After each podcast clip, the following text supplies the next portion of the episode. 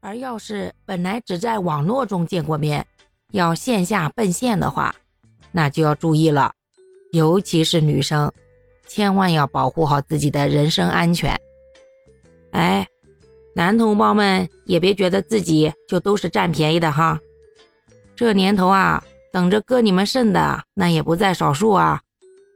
一定要考察好了以后啊，再往对方那边奔去，为爱远赴千里。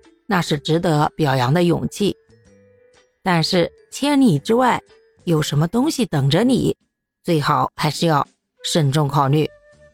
首先呢，建议啊，一定要随时随地跟自己的亲戚朋友分享自己的行程，让大家都知道你大概到了哪里了，在什么地方。可千万不要一声不吭的自己拎个包包就跑了，到时候啊。家里找翻了天，你自己远在天边。而且呀，现在的定位功能特别强大，有事儿没事儿的都给自己多发点朋友圈啊，什么微博啦之类的。尤其是你到了完全陌生的地方的时候啊，一定要标注一下自己的地点在哪儿。这样啊，发生什么情况的时候啊，大家也能够尽快的找到你，让自己。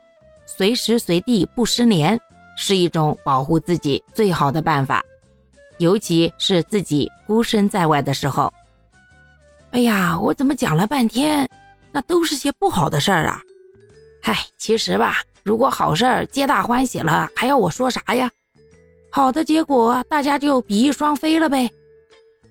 哎，说到这儿，大家也就明白为啥我这没啥实际经验了吧？